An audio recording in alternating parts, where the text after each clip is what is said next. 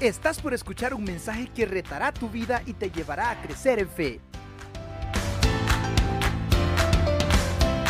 Esta noche pues continuamos eh, alimentándonos y hablando de ese tema que encontramos en las escrituras que tiene que ver con edificarnos como familias, que tiene que ver con crecer, que tiene que ver con hacer la diferencia en este mundo que necesita luz, en este mundo que necesita la verdad de Jesucristo.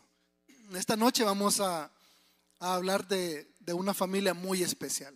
Yo sé que todos los que estamos aquí en algún momento alguien nos ha dicho o por lo menos nos ha insinuado que deberíamos ser distintos, ¿verdad? Por ser creyentes, por ser evangélicos, evangélicos dicen algunos, y que deberíamos este, ser perfectos quizás. Y esto pues es una, es una carga que aún nosotros a veces ponemos sobre nuestros hombros como cristianos. Nos cargamos, cargamos a nuestras familias y cargamos a otros creyentes con una expectativa de perfección. Y esto no es así, ¿verdad? Lo vamos a aprender y ver ahora de una familia este, devota, de una familia eh, designada para enseñar al pueblo de Dios eh, allá en Israel. Ser una familia de fe, una familia religiosa que se congrega, una familia evangélica que toma en cuenta los principios bíblicos. Eh, como decíamos, es frecuentemente asociado con santidad y perfección, pero no la santidad que nosotros entendemos y reconocemos de la palabra, sino esa santidad que el mundo maneja, eh, que tiene mucho que ver con la perfección, no hacer esto, no hacer aquello, y que nosotros adoptamos también. La historia de esta noche nos habla de una familia recta, una familia justa, una, una familia devota, temerosa de Dios, pero muy lejos de ser perfecta, igual que nosotros. ¿Verdad? Nos habla de una familia que podría ser la nuestra, elegida por Dios para grandes cosas a través de su milagrosa descendencia. De eso vamos a estar hablando, de esta familia de Elizabeth y Zacarías. Eh, si el Padre esperase perfección de nosotros en esta vida, nunca hubiese sido necesaria la muerte de su Hijo. Así es que luego pues de esta introducción que tiene mucho que ver con nosotros, creo, ¿verdad? Espero, porque si nos pasa, este, leamos entonces o escuchemos esta historia que encontramos en Lucas 1, versículos del 5 al 25. Por ahí es el 24, pero este, en el 25 termina.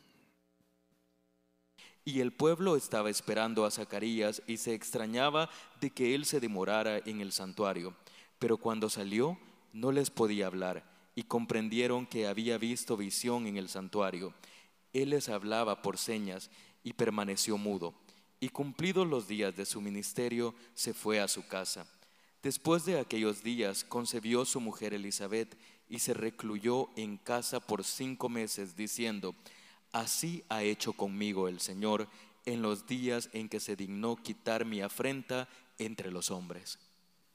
Amén. Padre, gracias porque esta noche nos traes a este lugar, Señor, a este lugar eh, eh, levantado, Señor, para alabar tu nombre, para reflexionar en tu palabra, Señor para prepararnos para salir allá, Padre, donde hay tinieblas, Señor, llevar luz, mi Dios. Gracias porque sabemos de que tú nos has traído acá, has puesto en nuestro corazón el venir y quieres que esta noche nuestra, nuestro corazón, nuestra mente esté atenta para tomar aquellas cosas eh, que competen a nuestra vida como individuos, como familia, como tus hijos que somos, Señor, y las pongamos en práctica, mi Dios. Gracias por el ánimo de tu palabra. Quédate con nosotros y háblanos. en nombre de nuestro Señor Jesucristo, tu Hijo amado, te lo pedimos. Amén. Muy bien, de este pasaje que cuenta la historia de esta familia piadosa, de esta familia devota, de esta familia asignada a servir en el templo, de este sacerdote, una familia, este, digamos, religiosa en el pueblo, de una familia de este maestro del pueblo, pero a la vez una familia común como las nuestras. Podemos sacar algunos principios que nos pueden ayudar a sostener a nuestras familias también en fe. En primer lugar, aprendemos que una familia recta no necesariamente es una familia perfecta. El versículo del 19 al 20 dice que el ángel que se apareció le dijo, yo soy Gabriel, que estoy delante de Dios. Y he sido enviado a hablarte y darte estas buenas nuevas. Y ahora quedarás mudo y no podrás hablar hasta el día en que esto se haga, por cuanto no creíste mis palabras, las cuales se cumplirán a su tiempo.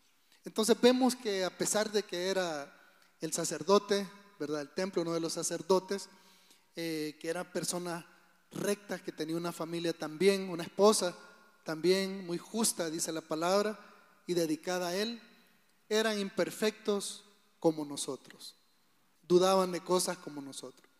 Por cosas menos em, impresionantes hemos dudado nosotros en la fe, ¿sí o no?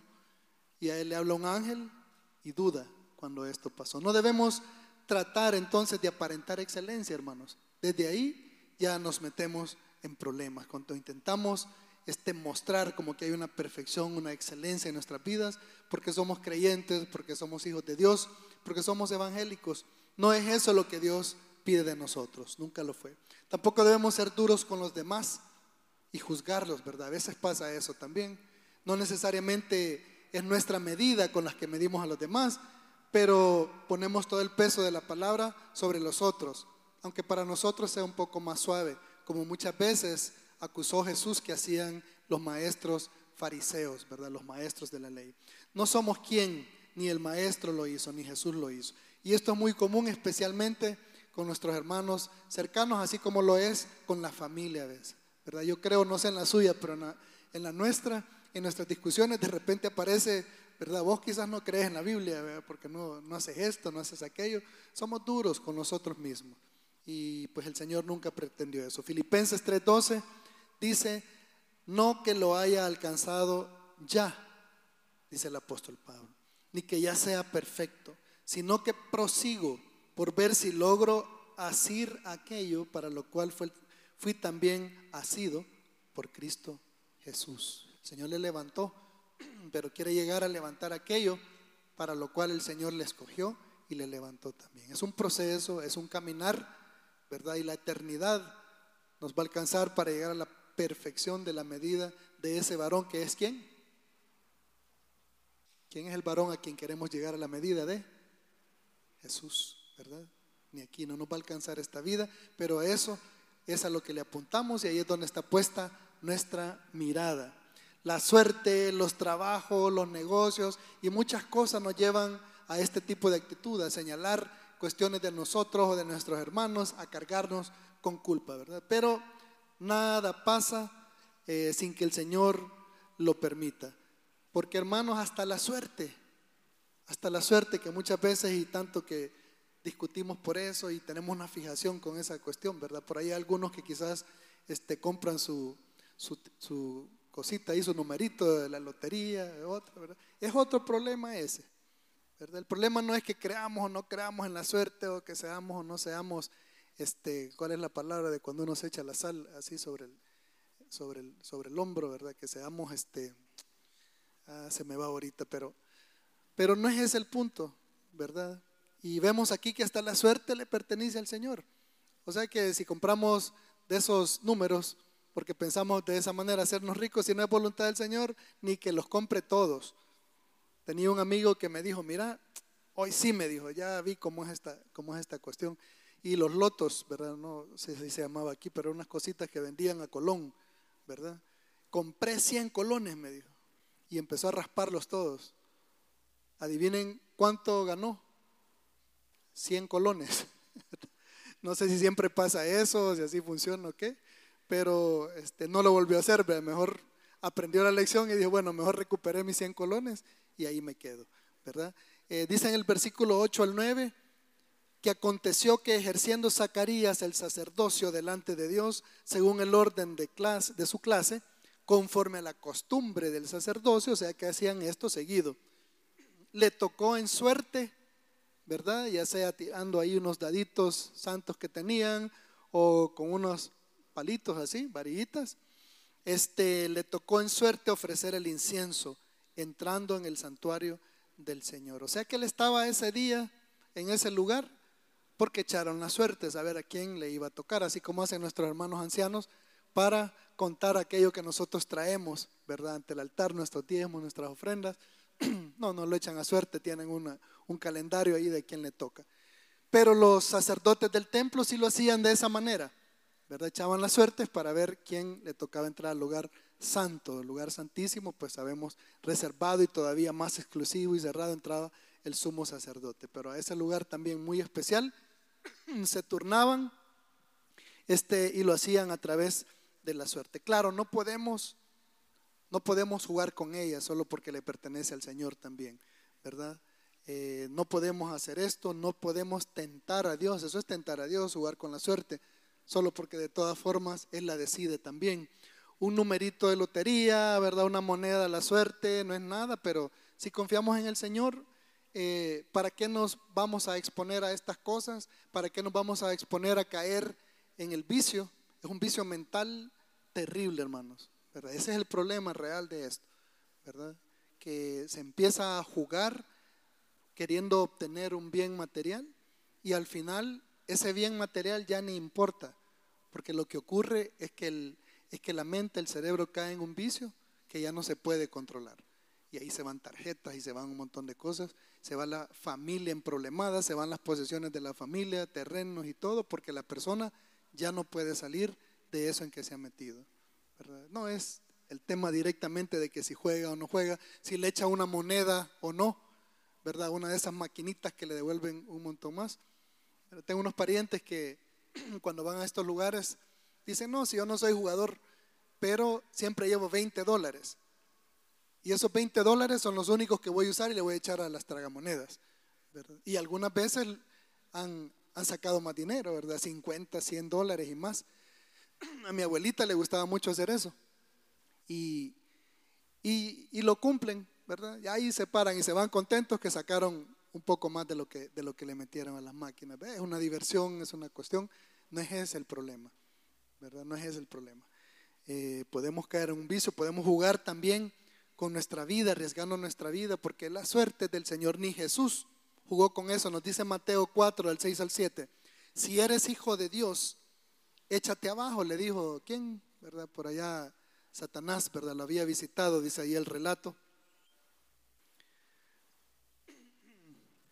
Perdón que esta cosa.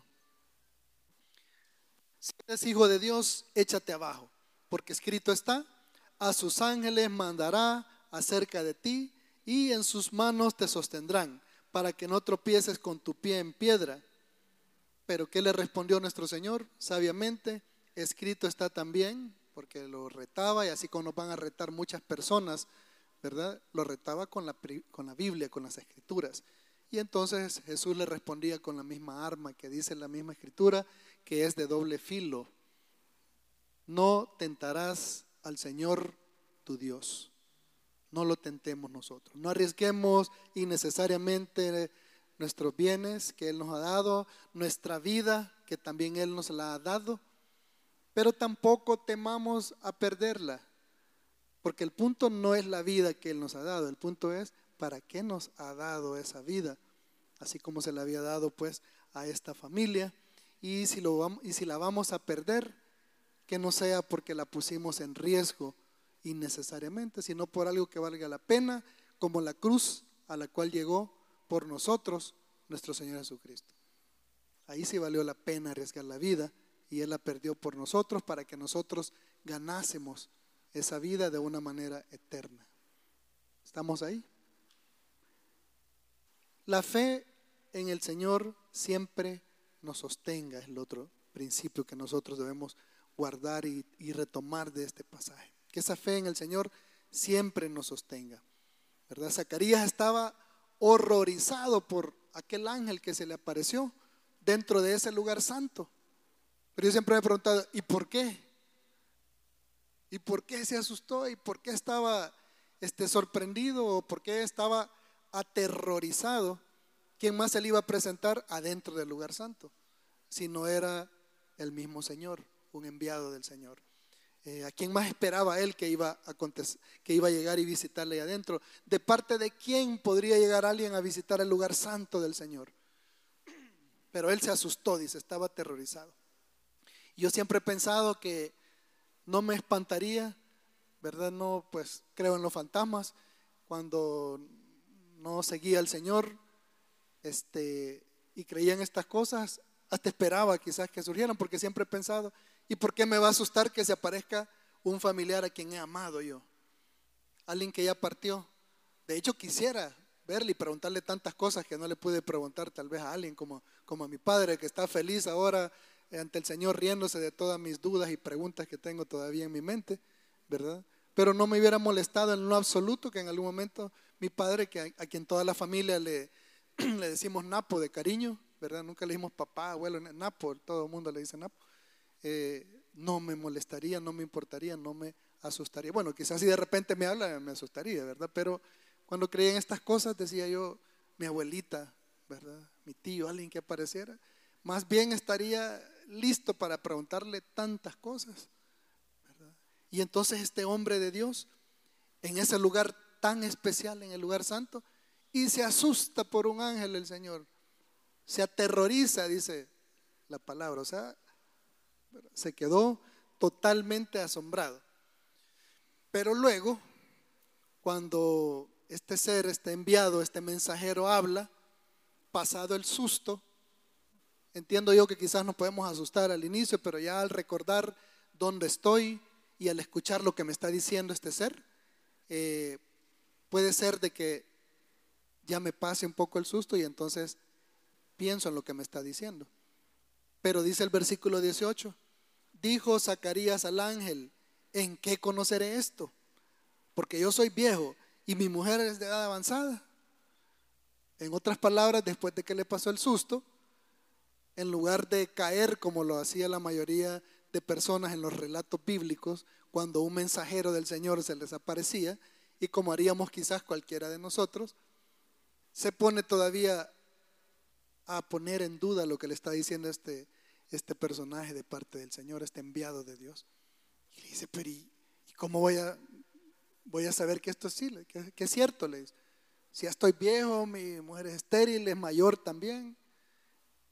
Increíble, ¿verdad? Entonces cualquiera diría, ¿cómo un sacerdote del Señor? Pues nos puede pasar y le pasó a él también.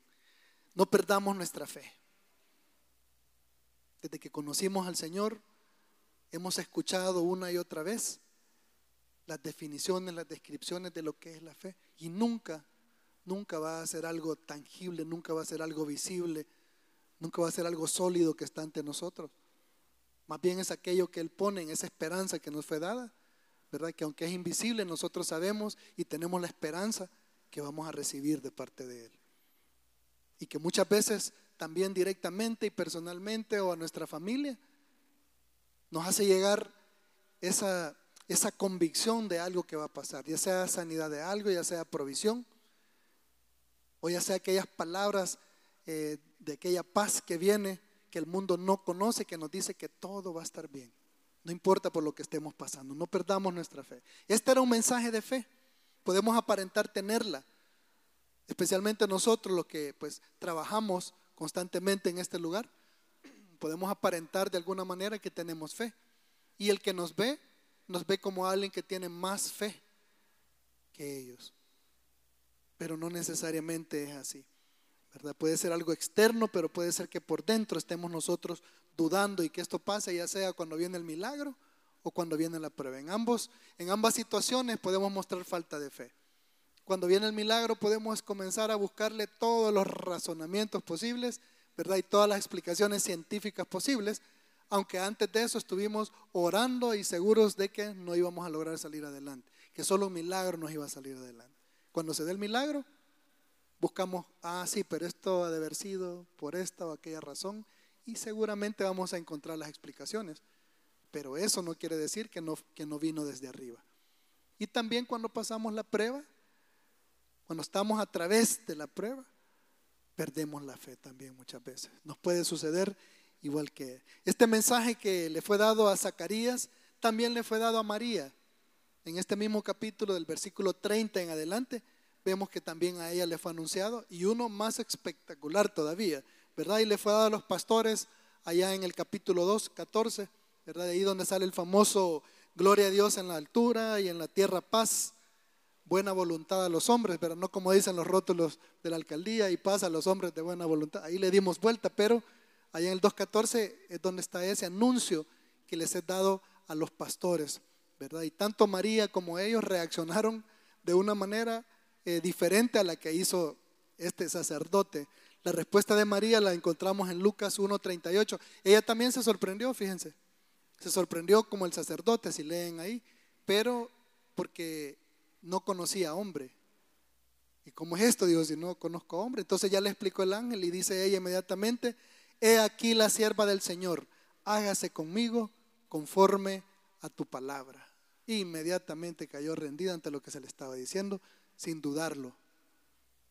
Zacarías era un sacerdote de edad avanzada, muy respetado, que servía en el templo de Jerusalén, pero cuando el ángel eh, Gabriel vino a él, dice el relato que se mostró incrédulo y por eso fue enmudecido por varios meses. María, una chica sencilla, joven, pobre, y no era parte del staff del templo como lo era Zacarías.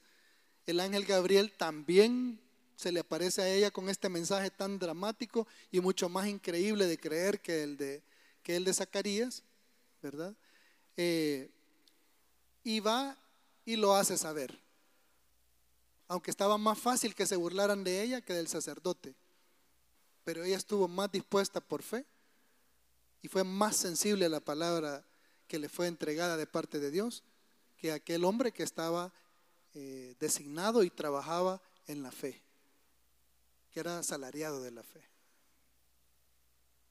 Pero la fe no es de títulos, no es de posesiones, sino que es de corazones dóciles, hermano, es de corazones humildes que confían en ese mensaje del reino, el cual también nosotros recibimos y del cual nosotros también somos responsables en nuestra vida, como individuos, como hijos de Dios y como familias que somos también. Luego la familia, especialmente Zacarías, ¿verdad? Especialmente él, porque estaba mudo y iba a poder hablar durante todo este tiempo, debió esperar el milagro. Debió tener paciencia en la prueba, porque a pesar de la prueba, la familia de fe espera confiada y sale adelante, hermanos. A pesar de todas las cosas por las que tengamos que pasar, en la fe nosotros podemos atravesar todas estas cosas y salir adelante. Y debemos hacerlo. Y debemos enseñar a nuestros hijos a hacerlo. Creo que todas nuestras familias han tenido que pasar por tiempos complicados, difíciles, después de haber pasado incluso por momentos felices, de buenas noticias, como un bebé. De repente lo que sigue es una prueba muy difícil. Y si no estamos llenos de esta fe y, dispuestos a pasar a través de ella confiadamente, podemos desmayar. Finalmente la fe dio su fruto y los padres pudieron exclamar lo que encontramos eh, pues aquí más adelante en, el, en, estos versículos que estamos leyendo. ¿verdad? Isabel, eh, perdón, me pasé al, a, la, a la anterior, Elizabeth. Elizabeth tuvo mucho más fe. Elizabeth estuvo mucho más firme en este mensaje que recibieron. Y ella se mantuvo ahí, se estuvo ahí, quizá por eso no le quitaron el habla, ¿verdad? Ni le hicieron ponerle a su hijo Isaac, porque le dio risa, ¿verdad? Sino que se alegró. Y ella se mantuvo y estaba lista para hacer exactamente lo que el ángel había dicho.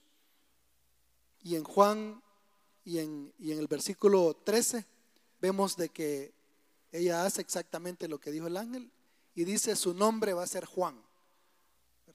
inmediatamente todo mundo a, quien le fue anunciado esto se sorprendieron y dijeron, ¿y por qué no Zacarías? Como era la costumbre, ¿verdad?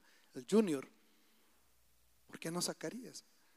Y entonces vino Zacarías y agarró valor, pidió una tablita y dijo, sí, Juan se va a llamar, no Zacarías. Respaldando pues la palabra de su mujer, que en aquellos días tristemente no tenía mucho peso, no tenía mucho valor y por eso lo, voltearon a ver a él, a Zacarías, a ver qué decía él. Como eso que le van a poner Juan si nadie se llama Juan en la familia? El ángel les había dicho, Juan, Encontré por ahí buscando algunas definiciones y Juan es Dios el misericordioso. Dios el misericordioso. Zacarías respaldó el nombre de, en la tablilla y su voz le fue de vuelta.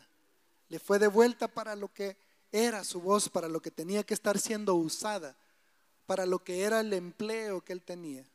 Y entonces él profetiza a través de largos versículos dentro de este capítulo, pero el más importante para nosotros, para él, para su familia y para este hijo, para este hijo que había venido, fue el que encontramos en el versículo 76.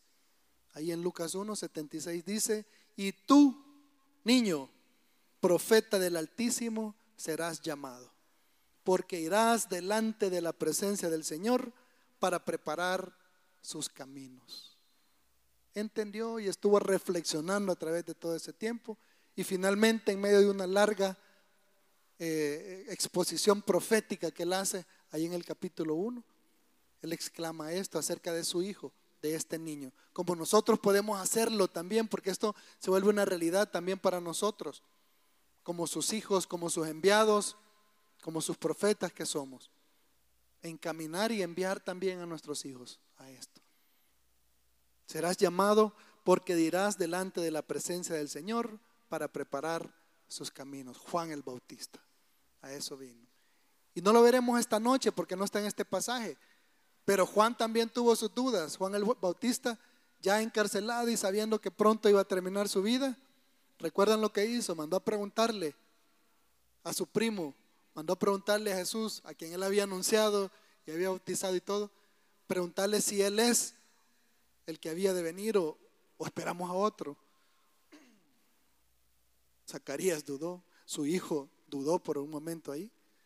Y el Señor le mandó a decir, bueno, cuéntenle lo que han visto de las sanidades, de los milagros, de las señales. Nos puede pasar, a cualquiera de nosotros nos puede pasar. Somos humanos, no perfectos. Necesitamos esperanza, por eso vino Jesús. Necesitamos salvación, por eso la cruz. Hijos de Dios, pero no somos el unigénito. Somos sus hijos adoptivos. Nos creó y a quien ha querido nos ha, a quien de nosotros ha querido ha tomado a su familia. No para perfección, para esperanza y fe y el anuncio de esa salvación. A pesar de la prueba entonces, estuvo mudo, pero aceptó humildemente, humildemente ese tiempo, Zacarías. Inmediatamente que le dijo el ángel, no has creído, así es que no vas a hablar durante algún tiempo.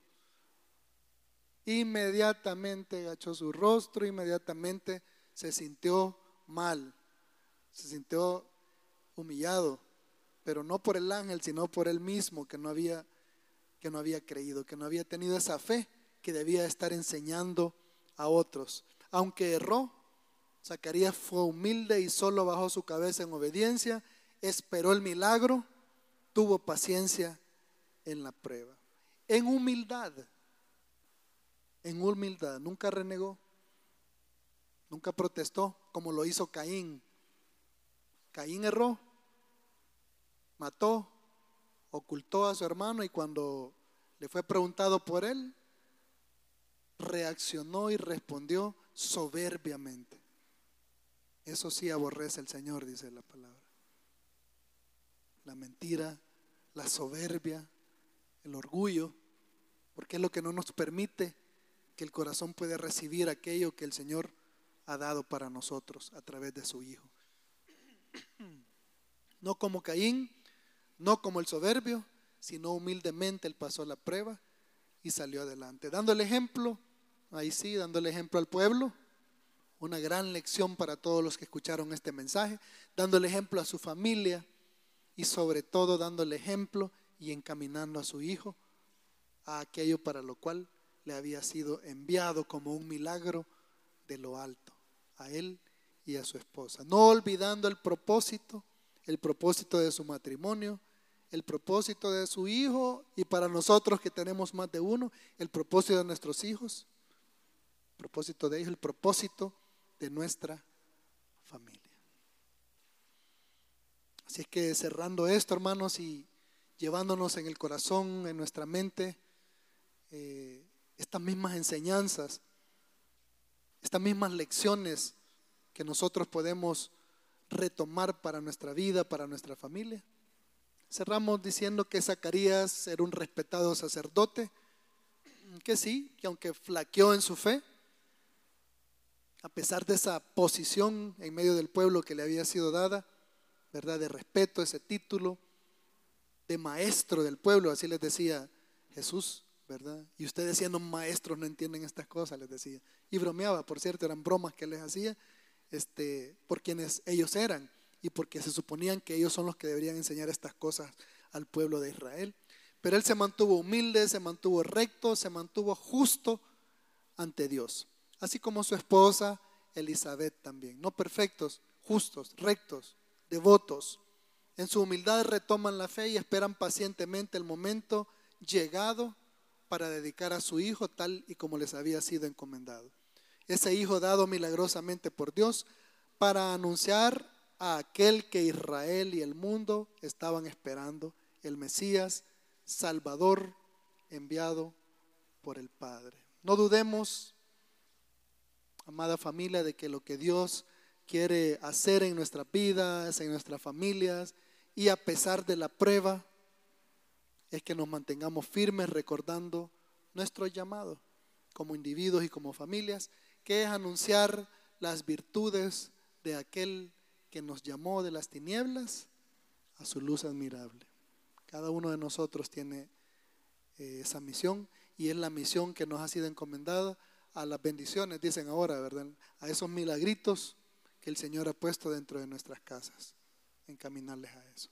Así es que contentos, animados, porque aunque no somos perfectos, somos bendecidos, aunque seamos creyentes, tengamos esperanza y fe en aquel que nos salvó, no vamos a hacer las cosas excelentemente porque somos humanos. Pero aún así el Señor nos quiere usar y nos está enviando para mostrar esas virtudes al mundo. Así es que animados, dando gracias al Señor, eh, oremos cerrando este tiempo y vayamos dispuestos para hacer esto realidad en nuestras vidas. Voy a orar también para que quienes hayan traído bien que nosotros, a la par de nuestras voces, también lo hacemos con nuestras cosas materiales, traemos a este lugar que ha sido pues diseñado para todo esto. ¿Les parece? Papito, gracias porque en la imperfección, Señor, tú te muestras, Señor. En nuestra debilidad, Señor, tú eres fuerte, Padre. Por no tener esa fortaleza ni esa excelencia divina, Señor, tú enviaste a tu Hijo para que Él pueda ser quien vive en nosotros, Señor. Gracias por esa misión que así como encomendaste a Juan el Bautista a través del mensaje que diste a sus padres, tú también quieres encomendar a nuestros hijos, ir delante de aquel que nos ha dado esperanza, de aquel que nos ha dado vida, de aquel que ha iluminado nuestro ser, que nos ha dado salvación, ir por delante y anunciar sus virtudes, Padre. Queremos hacerlo, si bien no perfectos, de una manera entregada, Señor, de una manera confiada, Señor, plenamente en que tu reino, Señor, llegará a través de cada uno de nosotros, Padre. Gracias, Señor, por este tiempo. Permite que esto pues sea realidad. Queremos también darte gracias por tu provisión, Señor, porque sabemos que todo lo que tenemos, lo que hemos recibido, viene de lo alto, Señor, viene de tu mano, Padre. Y pues mostramos nuestra fe trayendo un poco de todo eso que nos has dado. Te alabamos, te bendecimos en esta noche y también te alabamos, Señor, y cerramos este tiempo eh, adorándote con nuestras voces, Padre. En el nombre de tu Hijo amado, nuestro Señor Jesucristo. Amén y amén. Muy bien, hermanos, alabemos al Señor y también, pues, quien haya venido preparado puede pasar al frente y depositar sus diezmos. ¿Estás listo para más? Acompáñanos presencialmente los miércoles a las 7 de la noche y domingos desde las 10 de la mañana. Somos Auditorio Cristiano.